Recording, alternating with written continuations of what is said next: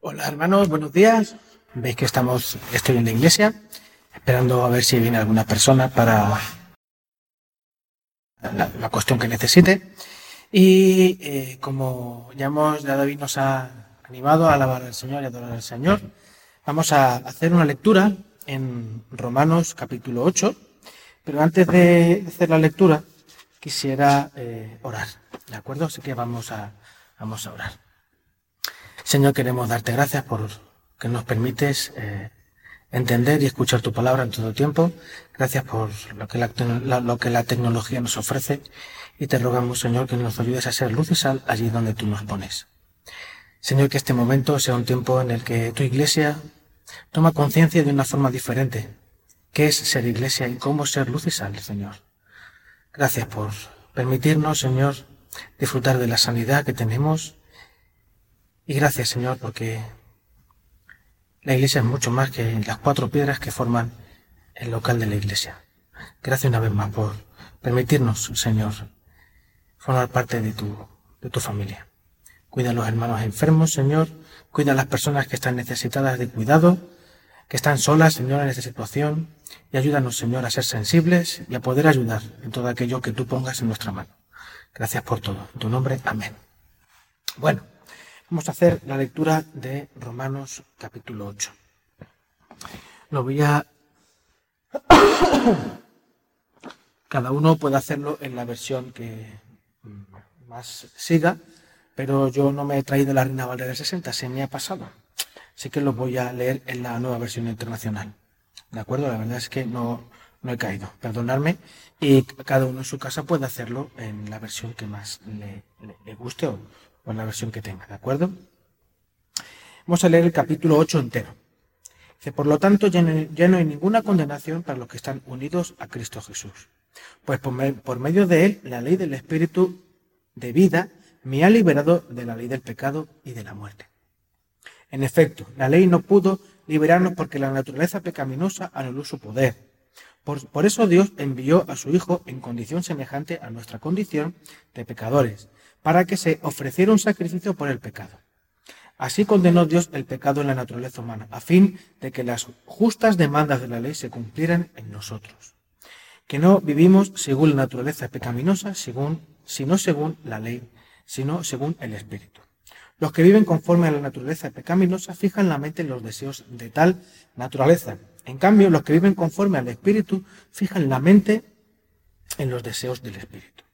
La mentalidad pecaminosa es muerte, mientras que la, mentalidad que proviene del Espíritu es vida y paz. La mentalidad pecaminosa es enemiga de Dios, pues no se somete a la ley de Dios ni es capaz de hacerlo. Los que viven según la naturaleza pecaminosa no pueden agradar a Dios. Sin embargo, vosotros no vivís según la naturaleza pecaminosa, sino según el Espíritu, si es que el Espíritu de Dios vive en vosotros. Y si alguno no tiene el Espíritu de Cristo, no es de Cristo.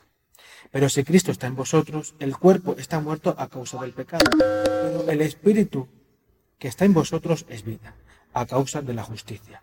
Y si el espíritu de aquel que, levantó a Jesús de entre los muertos vive en vosotros, el mismo que levantó a Cristo de entre los muertos, también dará vida a vuestros cuerpos mortales por medio de su espíritu que vive en vosotros. Por tanto, hermanos, tenemos una obligación, pero no es la de vivir conforme a la naturaleza pecaminosa, porque si vosotros vivís conforme a ella, moriréis. Pero si por medio del Espíritu dais muerte a los malos hábitos del cuerpo, viviréis. Porque todos los que son guiados por el Espíritu de Dios son hijos de Dios. Y vosotros no recibisteis un espíritu que de nuevo os esclaviza el miedo, sino el espíritu que os adopta como hijos y os permite clamar, Abba Padre. El espíritu mismo le asegura a nuestro espíritu que somos hijos de Dios. Y si somos hijos, somos también herederos, herederos de Dios y coherederos con Cristo, pues si ahora sufrimos con Él, también tendremos parte con Él en su gloria. Versículo 18. De hecho, considero que en nada se comparan los sufrimientos actuales con la gloria que habrá de revelarse en nosotros. La creación guarda con ansiedad la revelación de los hijos de Dios, porque fue sometida a la, frustración. Esto no sucedió por su propia voluntad, sino por la, de, por la del que así lo dispuso. Pero queda la firme esperanza de que la creación misma ha de ser liberada de la corrupción que esclaviza para alcanzar así la gloriosa libertad de los hijos de Dios. Sabemos que toda la creación todavía gime a una, como si tuviera dolores de parto. Y no solo ella, sino también nosotros mismos, que tenemos las primicias del Espíritu. Gemimos interiormente mientras aguardamos nuestra adopción como hijos, es decir, la redención de nuestro cuerpo. Porque en esa esperanza fuimos salvados. Pero la esperanza que se ve ya no es esperanza. ¿Quién espera lo que ya tiene? Pero si esperamos lo que todavía no tenemos, en la espera mostramos nuestra constancia. Asimismo, nuestra debilidad, el Espíritu acude a ayudarnos. No sabemos qué pedir, pero el Espíritu mismo intercede por nosotros con gemidos que no pueden expresarse con palabras. Y Dios, que examina los corazones, sabe, sabe cuál es la intención de ese Espíritu, porque el Espíritu intercede por los creyentes conforme a la voluntad de Dios. Versículo 28. Ahora bien, sabemos que Dios dispone todas las cosas para el bien de quienes lo aman los que, han, los que han sido llamados de acuerdo con su propósito. Porque a los que Dios conoció de antemano, también los predestinó a ser transformados según la imagen de su Hijo, para que, para que Él sea primogénito entre muchos hermanos. A los que predestinó también los llamó. A los que llamó también los justificó. Y a los que justificó también los glorificó. ¿Qué diremos frente a esto? Si Dios, está de nuestra parte, ¿quién puede estar en contra nuestra? el que no escatimó ni su propio Hijo, sino que lo entregó por nosotros, ¿cómo no habrá de darnos generosamente junto con Él todas las cosas? ¿Quién acusará a los que Dios ha escogido? Dios es el que justifica. ¿Quién condenará? Cristo Jesús es el que murió e incluso resucitó y está a la derecha de Dios e intercede por nosotros. ¿Quién nos apartará del amor de Cristo? ¿La tribulación o la angustia? ¿La persecución? el hambre, la indigencia, el peligro o la violencia? Así está escrito. Por tu causa siempre nos llevan a la muerte, nos tratan como ovejas para el matadero. Sin embargo, en todo esto somos más que vencedores por medio de aquel que nos amó. Pues estoy convencido de que ni la muerte, ni la vida, ni los ángeles, ni los demonios, ni lo presente, ni lo porvenir, ni los poderes, ni lo alto, ni lo profundo, ni cosa alguna en toda la creación podrá apartarnos del amor de Dios del amor que Dios nos, ha manifestado en Cristo Jesús nuestro Señor. Bien, nos vamos a centrar fundamentalmente en, los últimos versículos, del 28 en adelante. Pero quería compartir con vosotros, pues, un poco la, inquietud que a todos nos produce este tiempo, ¿verdad? Porque este tiempo de reclusión a todos nos ha cogido un poco desconcertados. Desde que comenzó esta, esta epidemia protagonizada por el coronavirus, allí en China, eh, China está muy lejos de San Lucas y, que de alguna manera quizás se nos, se nos, antojaba un poco difícil que pudiese llegar hasta aquí ese, ese, ese virus. Pero ya ha llegado a nuestras casas y ciertamente lo tenemos, lo tenemos aquí. Y mientras pensaba en esto, y después de vernos obligado a tomar las medidas restrictivas en los cultos de nuestra iglesia, que ya todos conocéis, no dejo de pensar en aquellas cosas que nos hacen en comunidad, que nos hacen ser una familia extensa bajo, bajo nuestro Señor, como decía Pablo en Romanos. Ahora podemos decir papaito, y solo lo dicen los que forman parte de la familia de ese papá. En muchas ocasiones se, se ha enseñado se ha predicado, incluso mm, yo creo que nosotros mismos hemos dicho que la iglesia es más que las paredes que la contienen, ¿verdad? Más que estas paredes que la contienen, que con ilusión y esfuerzo el Señor nos ha permitido tener. Que el local de la iglesia esté cerrado no implica que la iglesia esté cerrada. La iglesia sigue adorando, sigue orando, sigue clamando al Señor, sigue siendo luz y sal allí donde están los que forman parte de la iglesia. Dios no habita en un templo hecho por manos, ya lo dice eh, Pablo cuando estuvo en el, en el aerópago, allí en Atenas, en Hechos 17, 24 y 25. Aunque esto es una verdad enseñada, predicada y compartida, pensar en el cierre del local, pues siempre provoca algún tipo de desazón, de desconsuelo, de inquietud. ¿Cómo se va a cerrar la iglesia? ¿verdad? Por eso este tiempo es un reto a nuestra forma de, de entendernos como iglesia.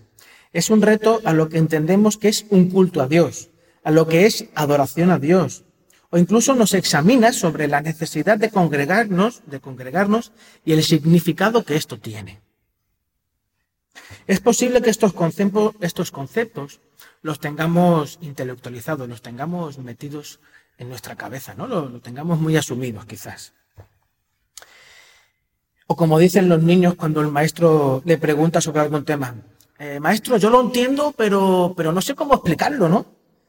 De alguna manera este niño lo que nos muestra es que hay cosas que podemos aprender, pero la única manera de verdaderamente entenderlo, de interiorizarlo, de ser transformados por esa verdad, así poder explicarlo, es practicarlo. Y estamos en un momento de practicar ser iglesia sin estar bajo el mismo techo. Ese es el modelo de Jesús. Aprender y poner en práctica. Juan 5, del 17 al 19, eh, se ve como Jesús imitaba al Padre para luego hacer él lo mismo. Juan 5, 17 al 19, esto lo digo por si alguno estáis tomando nota. Y este modelo lo puso en práctica con sus discípulos hasta el día en que, en que marchó, en Mateo 28, 19 y 20. No sé si recordaréis lo que dijo ayer el Señor. El Señor le dijo, toda potestad me ha sido, me ha sido entregada, por tanto, y, y hacer discípulos. ¿De qué manera? Enseñándoles lo que yo os he enseñado. De la misma manera que yo os he enseñado, enseñadles. El contenido que yo os he enseñado, enseñadles. Y esto no terminó con los discípulos, sigue hasta el día de hoy. En Primera de Corintios capítulo 11, versículo 1, voy a, voy a leerlo. Primera de Corintios capítulo 11, versículo 1. Es un texto hiperconocido. Dice Pablo, imitadme a mí como yo imito a Cristo. Pablo enseñaba, predicaba, evangelizaba como él, imitando a Jesús. Y ese legado, Pablo nos lo pone en nuestras manos. El Señor lo puso en nuestras manos. Aprender y practicar. Esa es la manera en la que realmente podemos interiorizar y, permitir que eso realmente nos transforme, esas verdades nos transformen de dentro a fuera.